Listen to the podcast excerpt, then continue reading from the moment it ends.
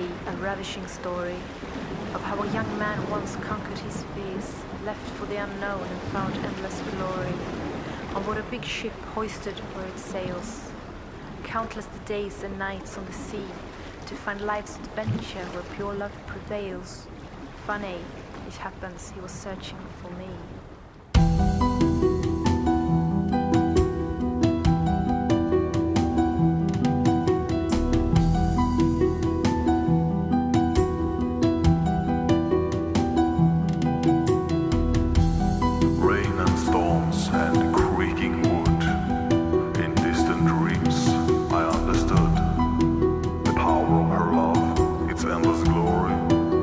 Destiny drove mandatory.